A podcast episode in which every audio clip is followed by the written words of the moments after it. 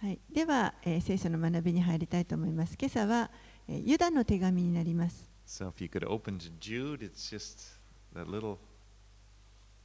there, はい、えー、新約聖書の最後の方になりますね。ユダの手紙。目視録の一個前です。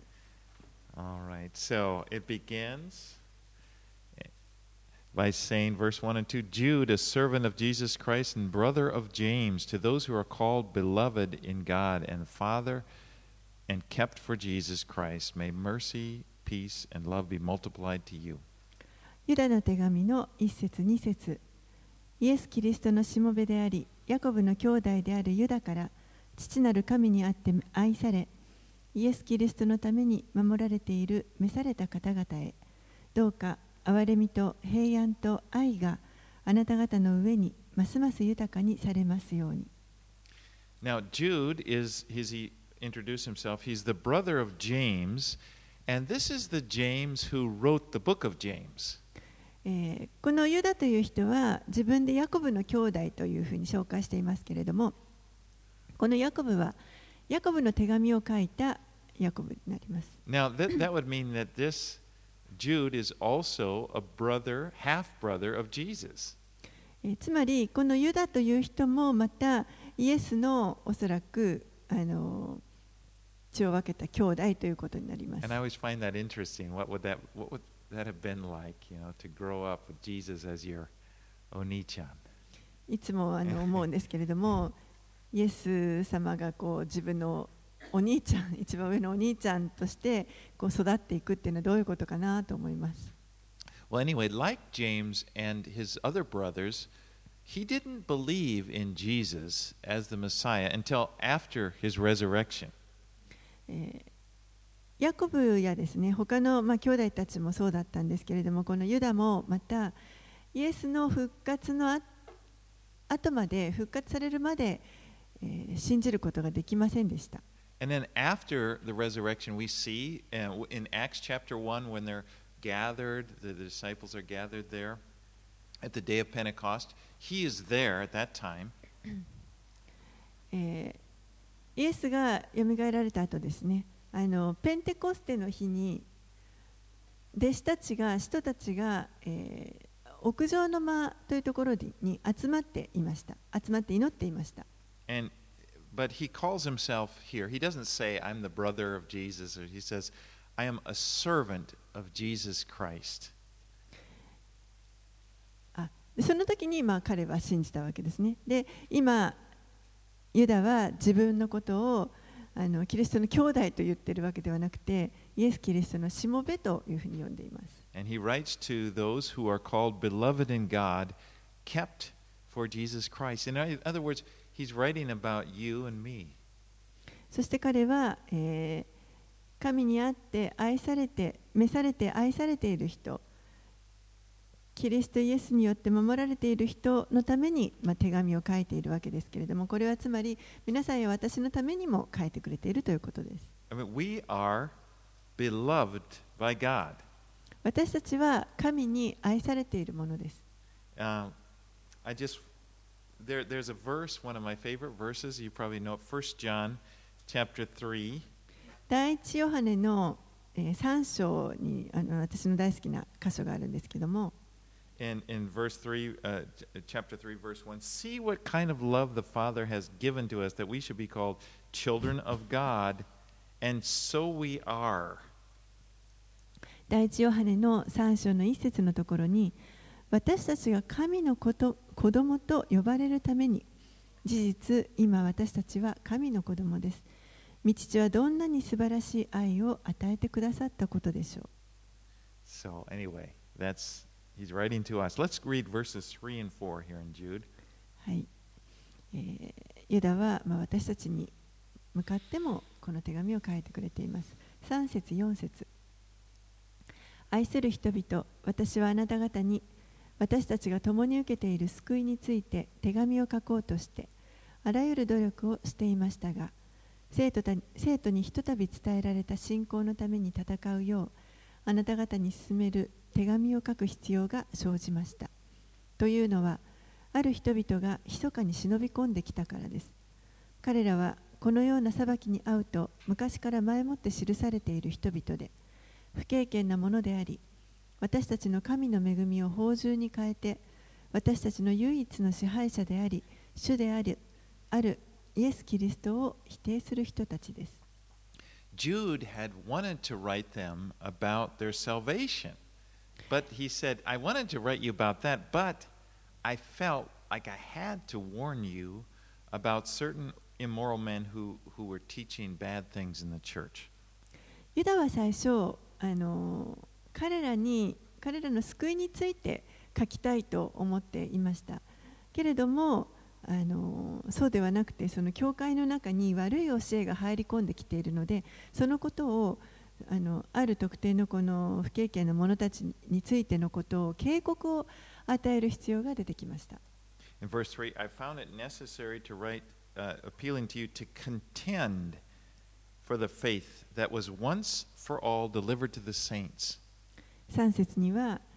生徒にひとたび伝えられた信仰のために戦うようあなた方に進める手紙を書く必要が生じました。They had to contend for the faith, for the truth, because the truth,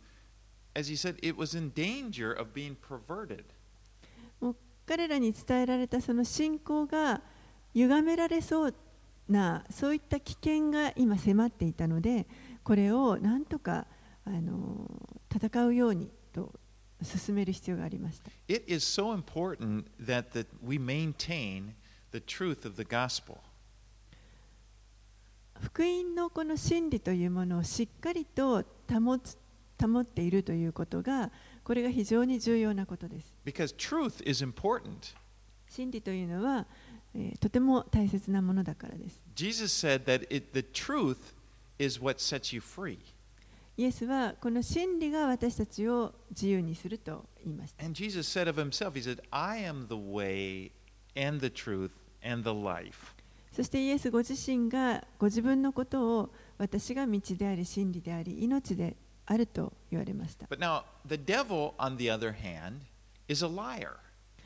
一方で悪魔は偽り者です。That's what Jesus called him. Jesus said of the devil, he is the father of lies. そのようにイエスもこの悪魔のことを呼んでいます。偽りの父と呼んでいます。And that's the devil tries to keep people in bondage and through lies.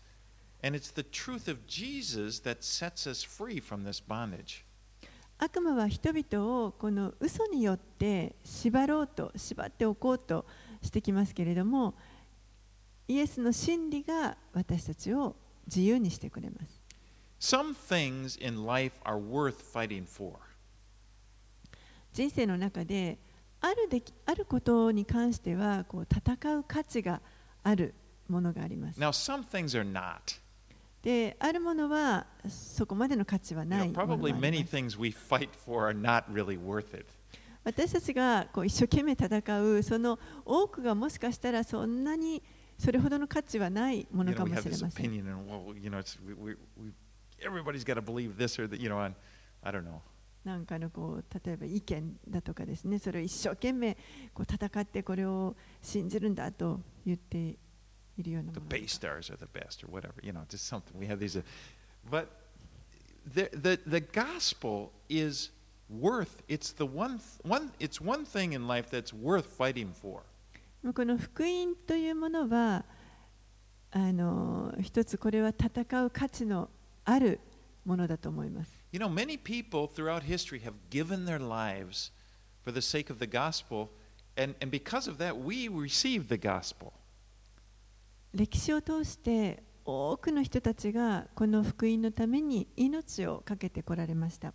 それによって今私たちはこうして福音を手にすることができています Because they contended for the faith, because they fought, you know, for for the gospel, we have そういった人たちが一生懸命この福音を守るために戦ってきてくれたおかげで私たちは今この真理私たちを自由にしてくれるこの真理を持つことができます。歴史を通じてずっと悪魔はこの福音を何とか止めようとしてきました。By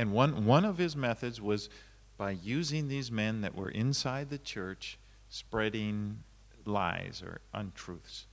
でその方法の一つとして教会の中に偽りの教え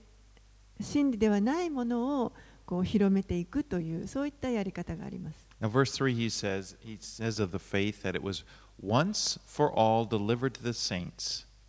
3節に生徒にひとたび伝えられた信仰というふうに書かれてい Now, ます when he says that, the faith, he's not talking about personal faith, he's talking about the, the basic truths of the gospel. ここで言っている信仰というのは個人的に持っている信仰ではなくてこの福音の本当に基本となるあの重要な部分のこと、真理のことです。そしてそれらはひとたびもうこの生徒たちに伝えられたものです。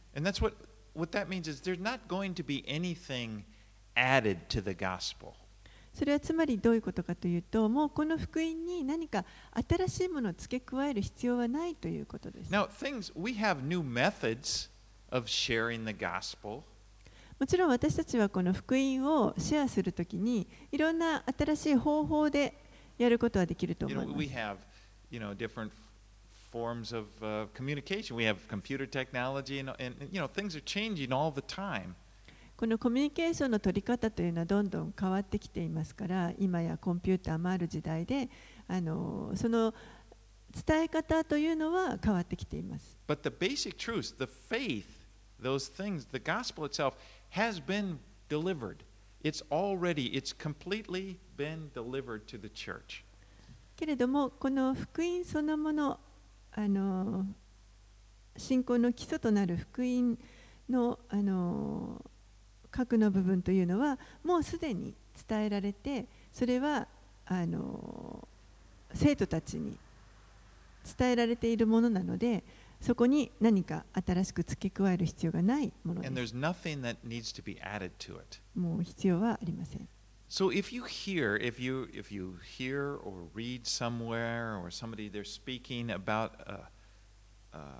about the gospel and, and it's it's kind of like something new. This is some new thing that that that God has shown them or something about the gospel. Don't, don't believe them.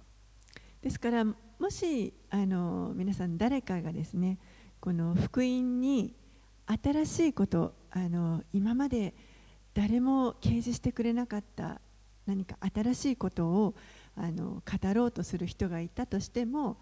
あのそういう人たちの言うことは信じないでください。And if someone, if a group or a teacher or something, they put their, te- their, their, their, their writing or their book, they put it at, at the same level as the Bible. Okay, this is, this is what you need.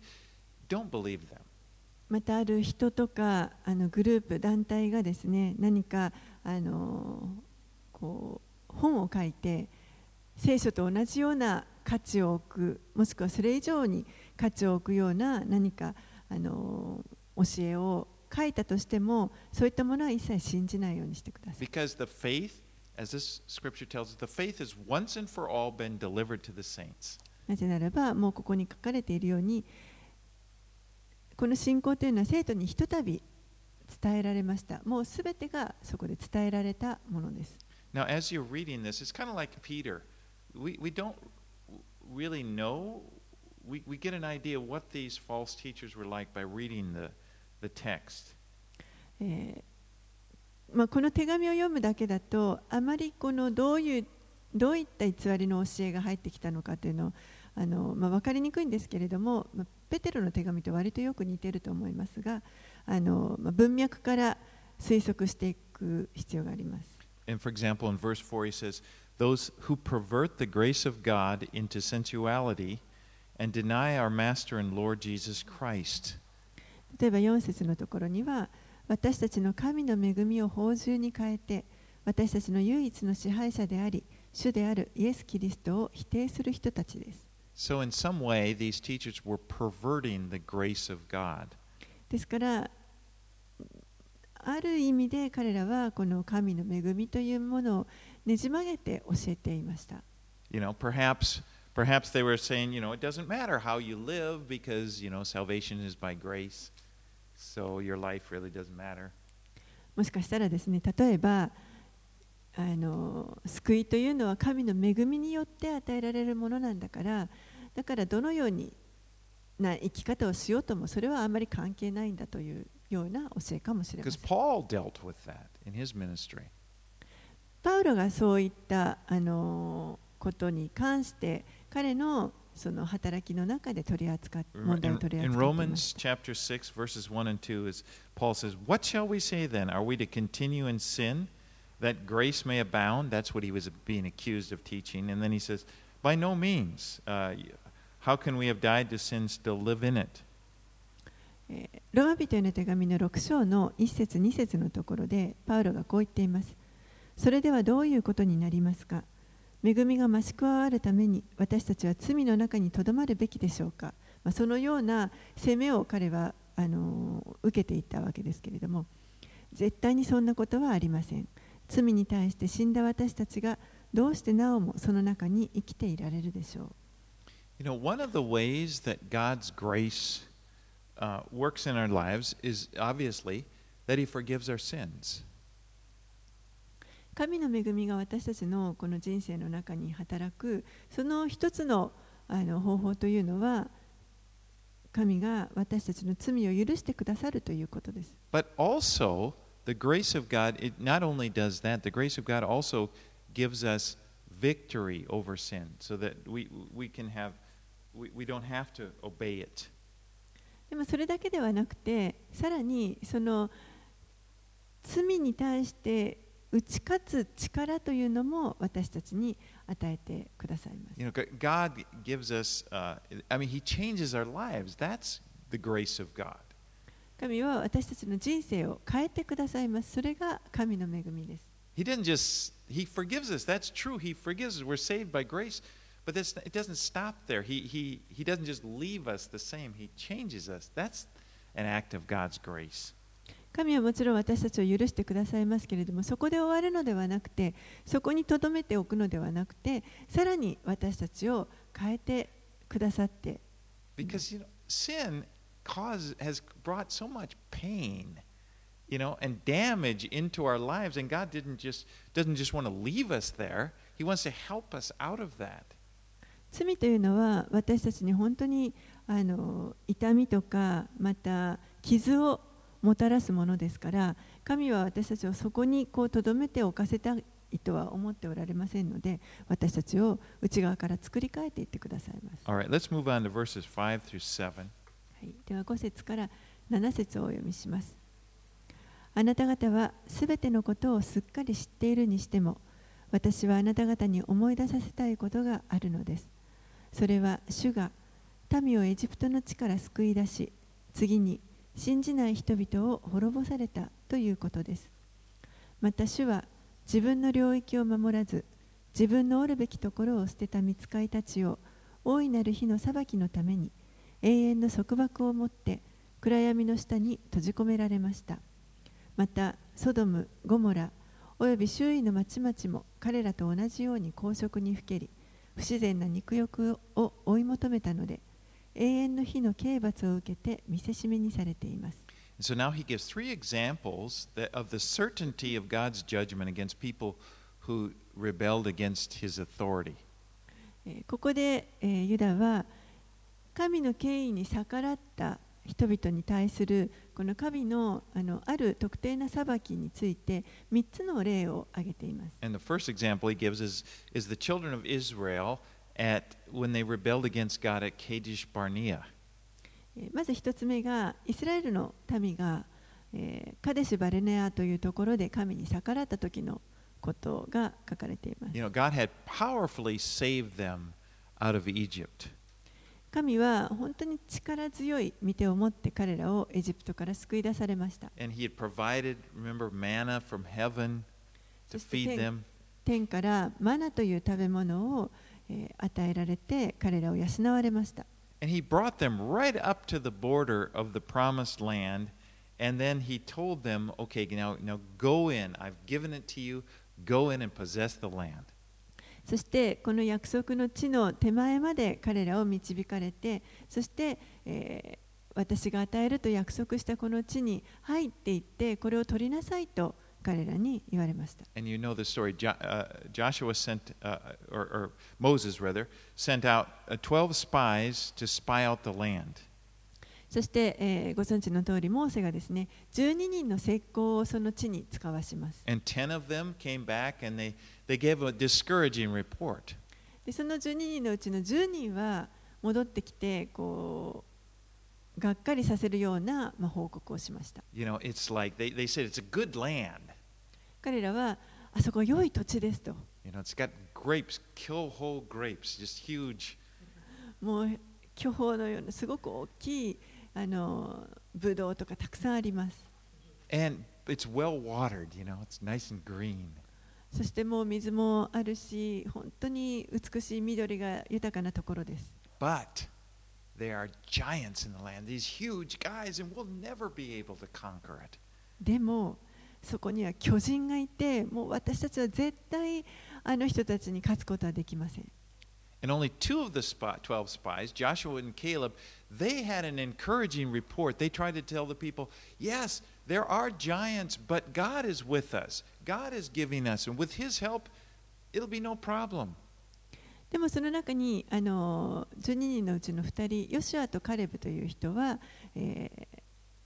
こう励ますような報告をして確かにあそこに巨人はいたけれどもでも神が私たちと共にいてくださるんだから絶対こ,れをこの土地を手に入れることができるんだと励ましました。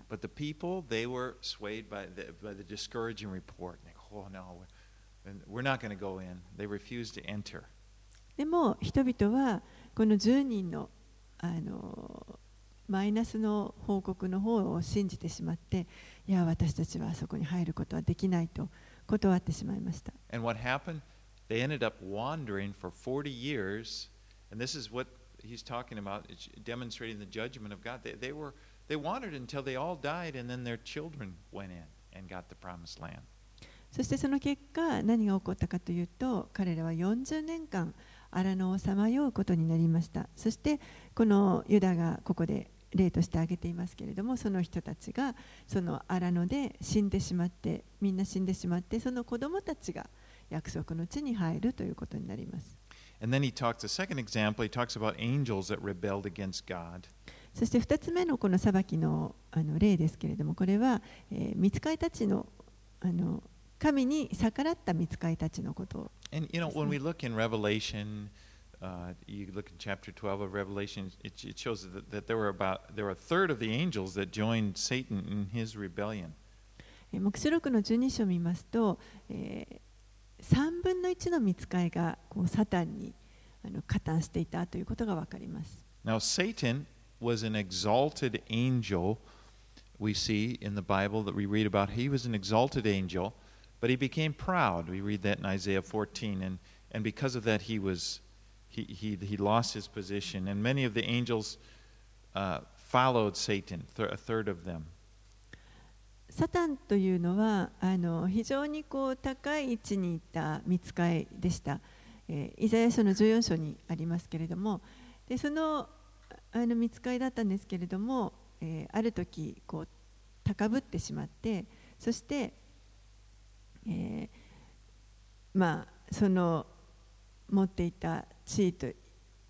い地位というものをあの奪われてしまうわけですけれどもその時に3分の1の見つかいたちがこのサタンにあのついていきました。Now, here in chapter in verse six, Jude says that many of the, these angels, these fallen angels, are are in, in in bondage and they're in chains. They're awaiting judgment. でユダはこの6節のところで多くのこの見つかいたちが堕落してしまってそして、えー大いなる裁きの日のために今縛られているということを語っています Now, the third example then he uses is, is are the cities of Sodom and Gomorrah, そして3つ目の例が、えーソドムとゴモラの裁きの例で and we す。know that they were very, very corrupt, and because of that, God destroyed them uh, by fire from heaven. このソドムとゴモラという町は非常にあの腐敗していましたので神が天から火を持ってこの町々を滅ぼされました。And here Jude says that they serve as an example of the God's judgment that is yet to come. そしてユダはここでこの彼らはえーやがて来る神の裁きのに対する見せしめにされているのだというふうに言っています。Right, let's read verses 8 through 13. はい、では8節から13節をお読みします。それなのに、この人たちもまた同じように夢見るものであり、肉体を汚し、権威あるものを軽んじ、栄えあるものをそしっています。見つかいの頭ミカエルは、モーセの体について悪魔と論じ言い争ったとき、あえて相手を罵り裁くようなことはせず、主があなたを戒めてくださるようにと言いました。しかし、この人たちは自分には理解もできないことをそしり、わきまえのない動物のように本能によって知るような事柄の中で滅びるのです。忌まわしいことです。彼らはカインの道を行き、利益のためにバラブの迷いに陥り、コラのように背いて滅びました。彼らはあなた方の愛産のシミです。恐れげもなく共に縁を張りますが、自分だけを養っているものであり、風に吹き飛ばされる水のない雲、実を結ばない、枯れに枯れて根こそぎにされた秋の木、自分の恥の泡を湧き立たせる海の荒波、さまよう星です。真っ暗な闇が彼らのために永遠に用意されています。So in verse 8, he said, Yet in like manner, these people also, relying on their dreams, defile the flesh, reject authority, and blaspheme the glorious ones. 8節にはそれなのにこの人たちをもまた同じように夢見るものであり肉体を汚し権威あるものを軽んじ栄あるものをそしっている So he's saying, you know, based those three examples that he gave, he's saying that these, like the people in those examples, the false people, the false teachers were like them. えー この前に3つこの裁きの例をユダが挙げていましたけれども偽教師たちもまたこの人たち裁かれたこの人たちと同じようなものであるということを言っています Now, it, it's, he said, apparently what they were doing, they talked about, somehow they, they were talking about these spiritual dreams that they, you know, that, and, and they were supposed to have been blaspheming angels. まあ、彼らがどんなことを言っていたかというと何かあの霊的なこう夢をあの見たりとかまた見つかいたちをこうそしったりそういったことをあのしていたようです。So, you know, I can imagine, you, you kind of put together, well, what, what exactly were these guys into? But, he, you know, he's talking about these dreams, and maybe they claim to have this special knowledge, you know, like I've seen this, and, you know, the, the, the, the Lord showed me this angel or that angel or something, and they were acted like they had authority to blaspheme or something, you know. おそらくですねあのこの夢見るっていうのもあの例えば何かこう特別な啓示の幻を見たとかあの見つかいがこういうことを語ったとかいいろんなことを言ってそして権威ある見つかいのあのその権威をそしるようなことも言っていたい then。Jude brings up this story about the archangel Michael disputing with the devil over the body of Moses. そしてユダはここで、えーこのミカエルという天使がモーセの体について、えーまあ、サタンと言い争った時のその話を持ち出しています。Now, we know in Deuteronomy 34, it records how Moses, when he died in Mount Nebo, it said, And the Lord buried him in the land of Moab. 新明記の34章を見ますと、えーモーセがネボ山というところであの亡くなりましたた話がありますそして主が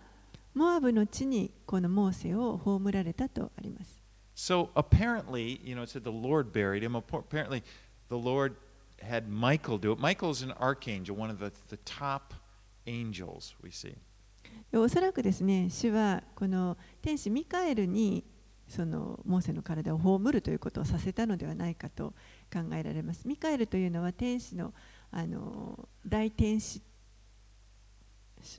使ですね天使長の一人です And, you know, so it seems like, you know, many commentators feel that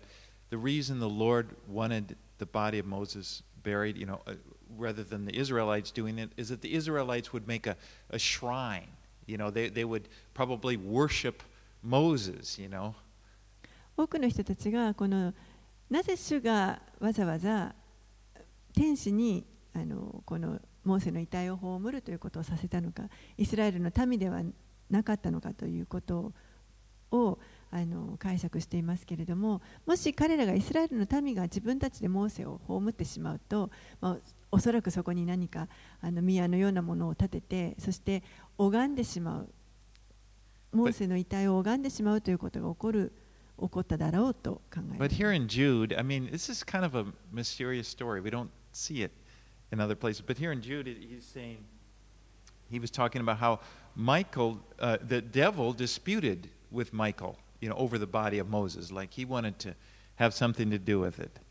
でまあ、ユダはここであの私たちのよく知らない話を持ち出していますけれどもあの、まあ、サタンがですね天使ミカエルとこのモーセの遺体のことで言い争ったということが書かれていま But す。the point that Jude is making that is that even though Michael was this high angel, and when he was dealing with the devil, he said, The Lord rebuke you to the devil. でここでユダが言いたいのはたとえこのあの天使天使長であるミカエルですら自分で言い返すようなことはしないで主があなたを戒めてくださるようにというふうに He's talking Repeated about, the he's goodness. referring to the Lord's authority. That's what Michael was using, The Lord's authority. He didn't rail away. That is, he didn't loudly, ah, who do you think you are? You know, he didn't go into that. He just used, he said, the Lord rebuke you. この自分であの言い返すのではなくて主が戒めてくださるようにと神あのこの神の権威を尊重してそして自分がこう裁いたり何かあのお前は一体何様だと思っているんだというようなことをするのではなくてすべて主にその裁きの権威を委ねているということです。So his point again is he's pointing to these false teachers. Apparently, they they were railing away. They were just shouting and probably, you know, come I curse this, you know, and and then they, you know, warring against angels and things they know nothing about. ですからおそらくこの偽教師たちはあのそういったことを知っていたんだと思われます。その権威に対してとか見つかりのこととかあのいろんなことに関してもう堂々と自分たちが批判をしそしてあのその見つかりの権威とかそういったものをそしって尊重するのではなくてもそしってあのそういう態度を持っていたと考えられます。But it's it's having to do with authority. And authority, spiritual authority, comes from God. これは権威というものを、まあ、無視していたということですけれども権威というのはこれは神から来るものです。it, authority doesn't come from tough talk, you know, like yelling or trying to act tough. It, it, that doesn't bring authority. 権威というのは決してなんかこうすごく強気な話し方とかあの凄んで何かを言うとかそういうことから来るものではありません。Sometimes that kind of loud, tough, you know, people do that when they they're actually doubting their authority. They're actually doubting, they're feeling insecure. That's when people talk the loudest. 時にこの自分の権威というものにあの自信がないというか疑いを持っている人は不安なためにむしろこう声を荒げてみたりその強気な話し方でなんとかその権威を保とうとする人たちがいます But the Lord tells us that we, what He wants from us is just to, to accept the authority of His Word, and we can just, we just need to stand on that authority, believe it. でも神が私たちに望んでおられるのはこの御言葉にある権威を本当にそのまま受け入れてそしてそれにしっかりと立つということです You know, accept the fact this is God's Word. I believe it's true. これは神の言葉でありこれは真理であると私は信じますということです And you don't need to try to win an argument. そしてあの何かこう議論であの勝たなければいけないと思う必要はありません。You just need to stand and just be firm and, you know, not wavering, not intimidated if somebody's talking tough or, well, no, I just believe God's word. もうただしっかりと立って心が揺れないように何かこの凄んで話してくるそういった話し方に脅かされないようにただあのしっかりとこの御言葉が真理であるとそこに固く立つということ。え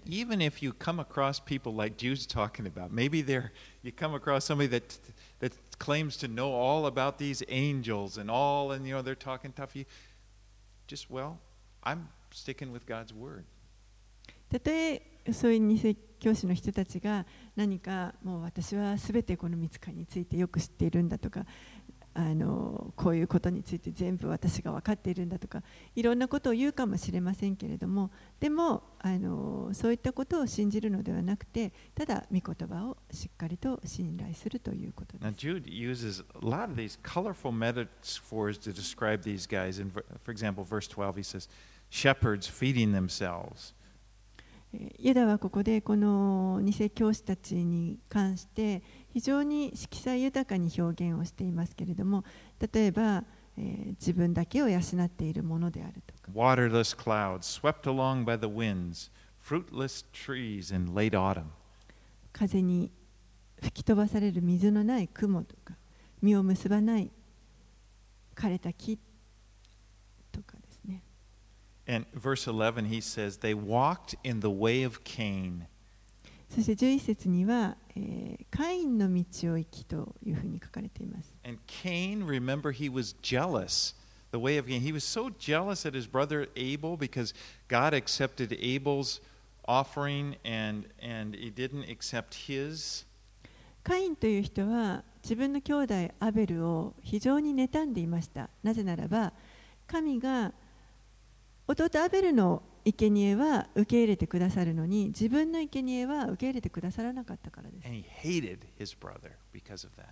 ですから自分の弟を憎んでいました。You know, God had told him, Cain, he said, what, what he has to do. You know, don't be angry. You know, just bring the right offering and it will be accepted. 神はカインに対してあの何を起こっているのかと怒ってはいけないあなたも正しい生贄を捧げれば私はそれを受け入れるということをあの言われました。でもカインはその怒りを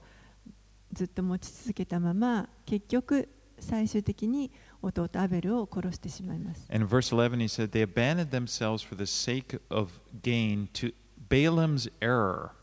また11節のところには、えー、バラバラムの迷いに陥りということも書かれています。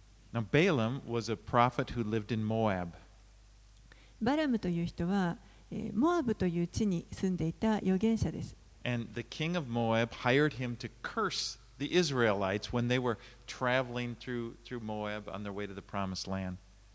モアブの王がある時このバラムを雇って、そして、え、このイスラエルの民が約束の地に行くためにこう旅をしていたその途中で彼らを呪わせようと思ってこのバラムを雇わ雇いました Now, Balaam, he's an interesting character. He actually was a prophet. バラムという人はあの、まあ、面白い人なんですけれども彼はあの預言者です He knew, though, that God didn't wouldn't allow him. He, he, he, he knew God didn't want him to curse the Israelites. 彼はこの神がイスラエルを呪わせないということをえーよく分かっていました。But he wanted the money. The king offered him big bucks. And so he wanted to he wanted that money.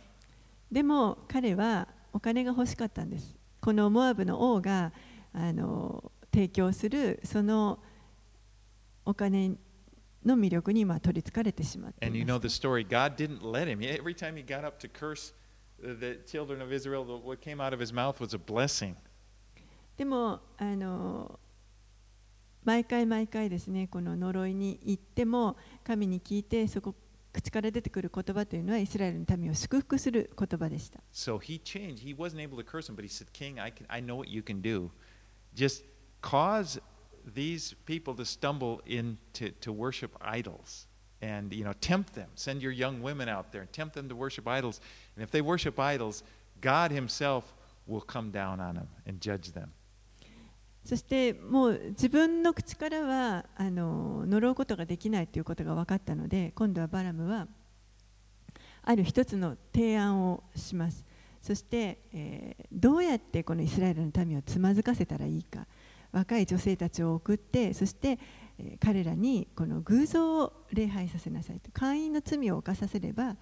神ご自身が下ってきて彼らをあの戒めてくださるということを、まあ、伝えました。And that's what happened. で実際まあそのように起こったわけです、But this where he talks about Balaam's error, or Balaam's error was greed. でまあ、ここでバラムのこの迷いというのはこれは彼のまあ欲深さです。Now, also in verse 11, then he talks about Korah's rebellion. そしてまたこの11節のところにはコラのように背いてというコラという人が出てき Now, ます。Korah, this story, he was a leader of the Levites uh, in, during the time of Moses. コラという人は、えーレビ族の、あのー指導者で、えーモーセの時代にいた人です。And he led 250 other leaders in rebellion against Moses and Aaron. そして彼はこのモーセとアロンに逆らってですね250人の人々を集めて彼らに反抗しました。 You know, he, they, they challenged uh, Moses and, and they, they questioned Moses and Aaron's leadership. He says, Who? Why do you exalt yourself above the rest of us? 彼らはこのモーセとアロンの このリーダーシップに対してあの、まあ、疑問を投げかけてですねなぜあなたたちは私たちの上に立とうとするのかというふうに、まあ、あのチャレンジします。Who do you think you are, basically? 一体自分たちを何様だと思ってるんですかということですね。And in the end, you know, it, so they, they rebelled actually against the authority of God. God had given Moses authority, but they rebelled against him. And it, in the end, God judged them. まあ、彼らはモーセとアロンに背いたわけですけれども神が彼らに与えられた権威を権威に対してまあ背いたということになりますそして最終的に神がこのコラとその仲間を裁かれます And in the end, in this case, the, the, the ground opened up and swallowed all them, all that they had, all the, these 250 guys. And 地が地が口を開いてそして彼らをすべて飲み込んでしまいました So these, he gives these three negative examples, and he's pointing and, at these false teachers and saying, this is the kind of people they are. でこのようにこの3つのあの、まあ、例をユダが挙げてそしてこの偽教師たちというのはこういうような人こういう者たちなのであるということを伝えています。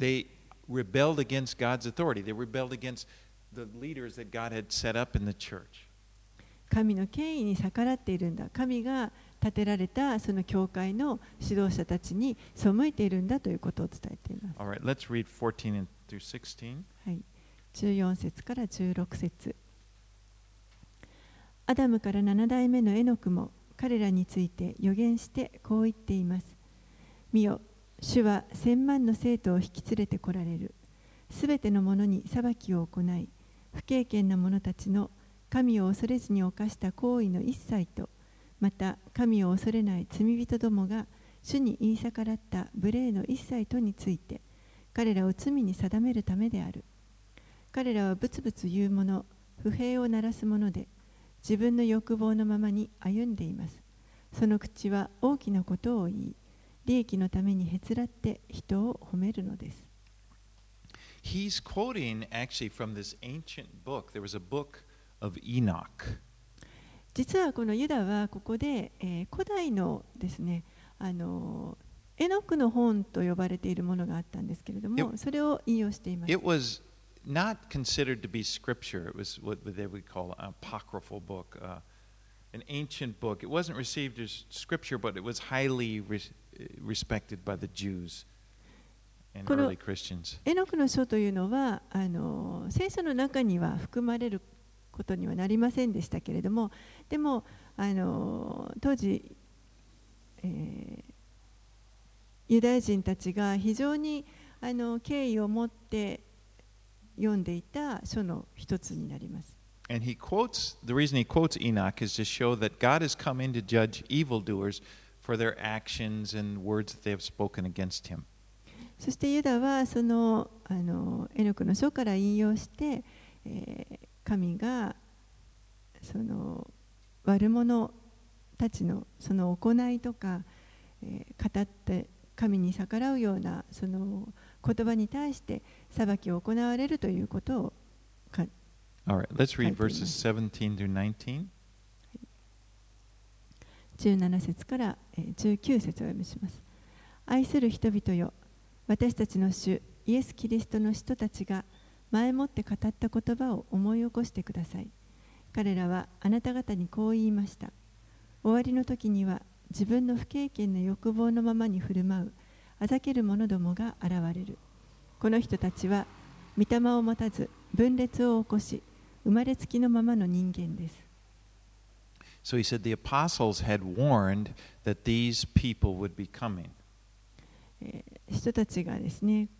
こういう人々がやってくるということを、まあ、警告をすでにしていました。And the apostle Paul wrote in 2 Timothy uh, 4, verses 3 and 4, 使徒パウロもあの同じように計画を警告を与えています。第2テモテの4章の3節4節 for, for the time is coming when people will not endure sound teaching, but having itching ears, they will accumulate for themselves teachers to suit their own passions, and will turn away from listening to the truth and wander off into myths. 第2テモテ4章のえー3節4節というのは 人々が健全な教えに耳を貸そうとせず自分に都合のよいことを言ってもらうために気ままな願いを持って次々に教師たちを自分たちのために寄せ集め真理から耳を背け空想話にそれていくような時代になるからです So he warned there, there, there will be people who will come into the church and they will cause you know, divisions among people and, and cause people, lead, pull people into error. こういう人々が教会の中に入り込んできて、そしてこう分裂をさせて人々をつまずかせようとしてくると言ってます。Says,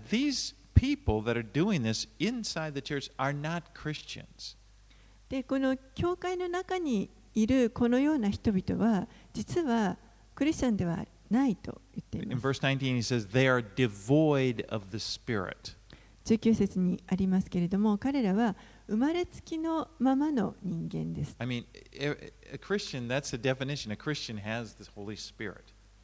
クリスチャンというのは御霊を持っている人です All right, let's read 20 through 23. では20節から23節をお読みします。しかし愛する人々よあなた方は自分の持っている最も清い信仰の上に自分自身を築き上げ精霊によって祈り神の愛のうちに自分自身を保ち永遠の命に至らせる私たちの主イエス・キリストの憐れみを待ち望みなさい疑いを抱く人々を憐れみ火の中からつかみ出して救いまたある人々を恐れを感じながら憐れみ肉によって汚されたその下着さえも意味嫌いなさい I love it. He begins, but you. In in English. えーここでしかし愛する人々よというふう And に there's this contrast, you know, because up until now, I, the letter's been so negative. I mean, just going on and checking how bad these people are and examples of people rebelling against God. But then he comes here and he says, But you. この前まではずっとこの否定的なですね悪い偽教師たちのあのいかに彼らが悪いかということについてずっと語ってきたわけですけれどもここでしかし愛する人々よあなた方はと言っています You know, but you build yourselves up in, in the faith. あなた方はこの信仰の上に自分自身を築き上げなさい You know, he, he tell that there are these false teachers. They're here. They're trying to harm you. But, but the most important thing you can do is not to fight against them. I mean, just to, to, to just focus on them, but to focus on your relationship with God. こういった偽教師たちが必ず入り込んできてそしてあなた方を傷つけようとするでも大事なのはそういう人たちに一生懸命あの立ち向かって言い争うのではなくてむしろその自分と神との関係をに思いを集中させなさいと言っています.神との関係が立て上がるようなことを行いなさい And you know, it, it can happen. Sometimes if we like hearing about false teachers and people who you finding out about how people who, who are ripping off the body of Christ, it's possible we can kind of get obsessed with them. And in that obsession, we can neglect what's most important, and that is our relationship with God. 時にあの起こってしまいがちなのはそういったその偽教師たちの教えとかを聞いた時にまたこのキリストの体を裂こうとするようなことを聞いた時にあのそういうことに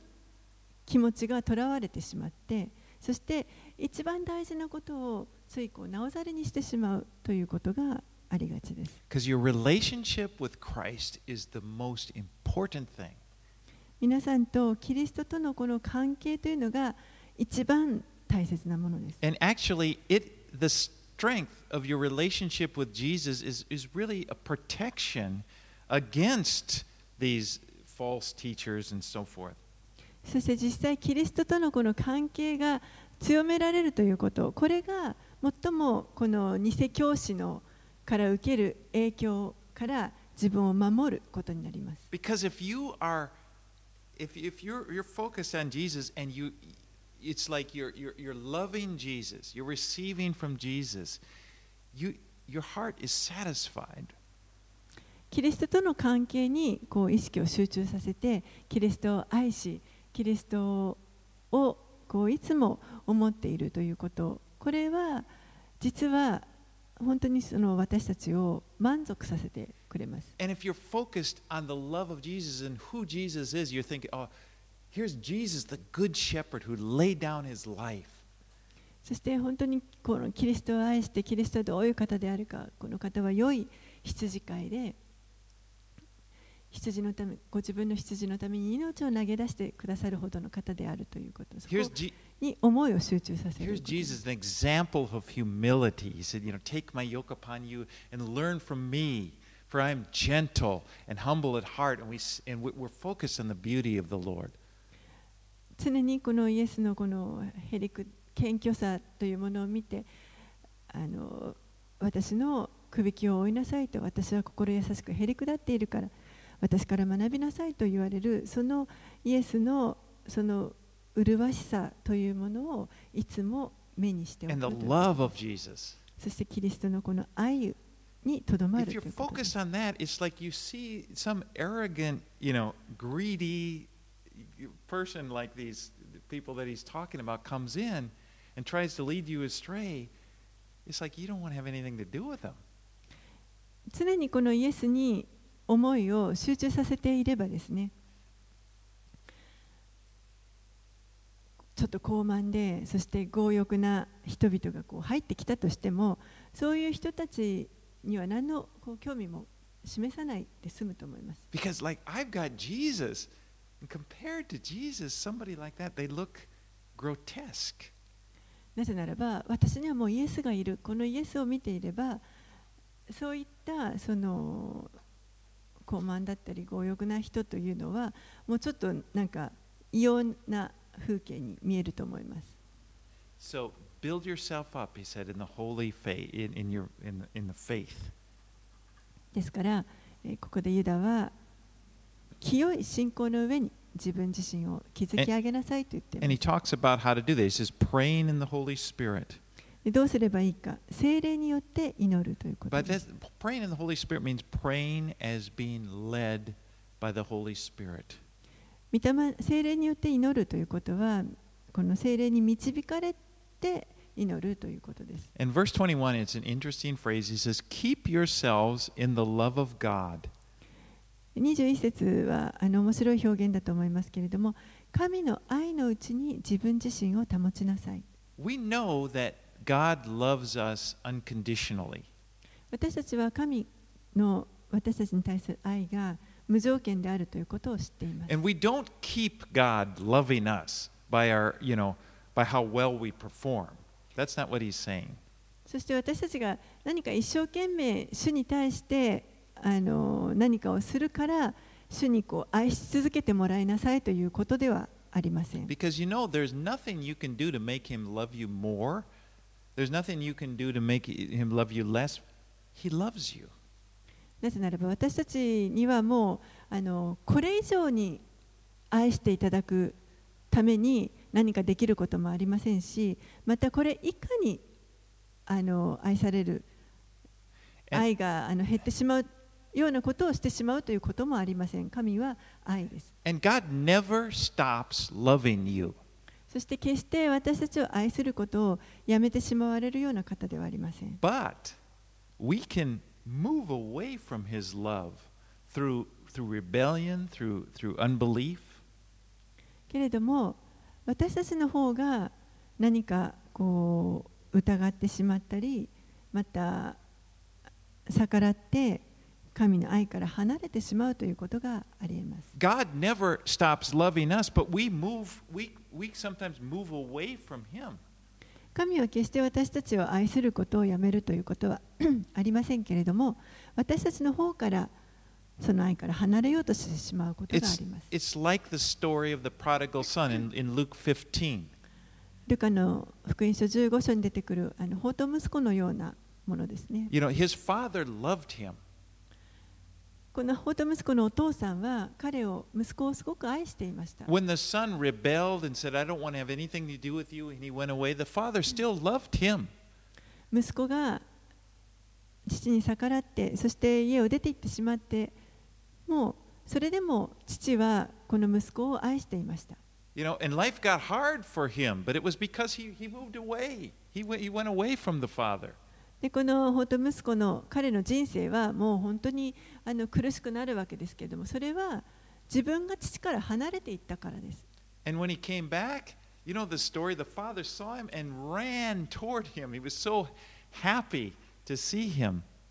でも彼が戻ってきた時に家に戻ってきた時にご存知のように父はもう本当に彼を見つけて喜んで駆け寄ってくださいました。And the father just lavished his love on his son.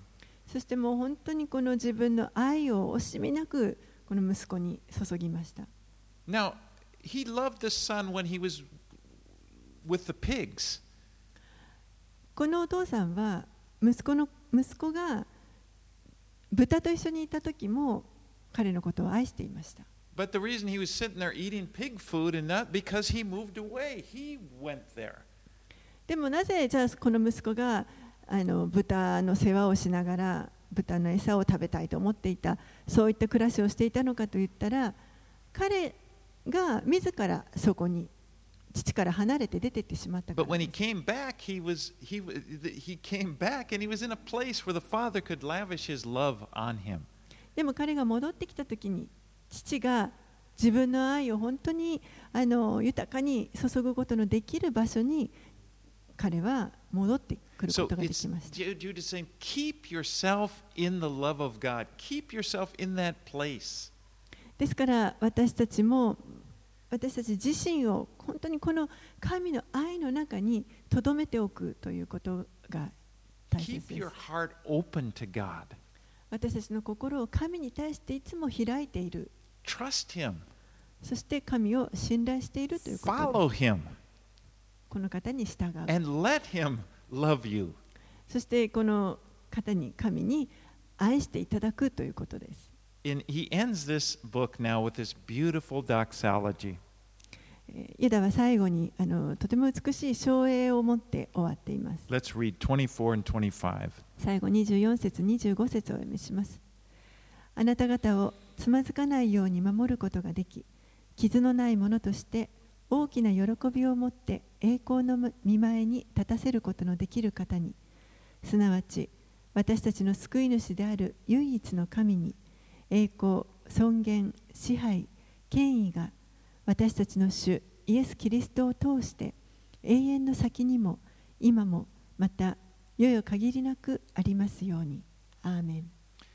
The Lord is able to keep you and, and present you blameless before your Father in heaven. 主は私たちを本当に傷のない、シミのないものとして天の父の前にこう私たちを紹介してくださいます。And I love this expression with great joy. そしてここにこの喜大きな喜びを持ってとあります。You're going to make it to heaven. 皆さんは天国に行きます。And when you get there, it won't be like you just barely got in. えー天国に行った時になんとかかろうじてそこに入ったということではありません。You know, where the father said, Who's this guy? 天のお父さんがですね、一体こいつは誰だと No, no, no. The father will be happy to see you. そんなことはありません。お父さんはもう本当に喜んで迎えてください。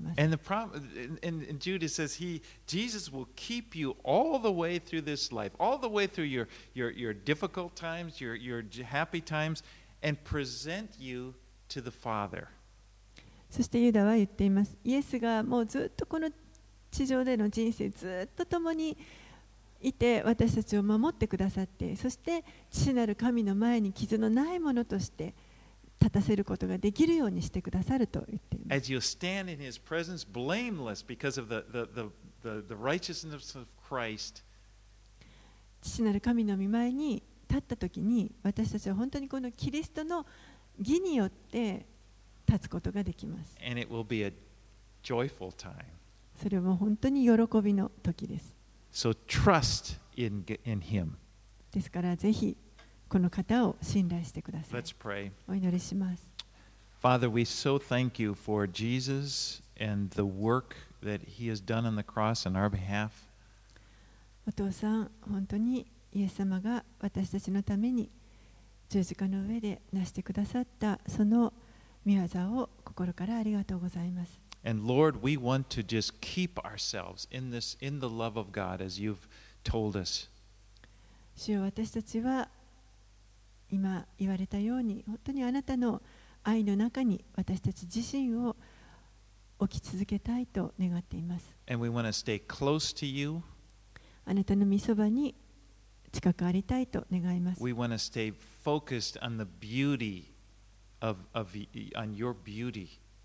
そしてイエス様のその麗しさにいつも思いを集中させていたいと願っています。あなたが私たちを守り、導いてくださることを信じます。So、we, we kind 私たち自身をあなたにおいだねし、主よあなたを信頼しますと宣言します。これらのことをイエス様の名前を通してお祈りします。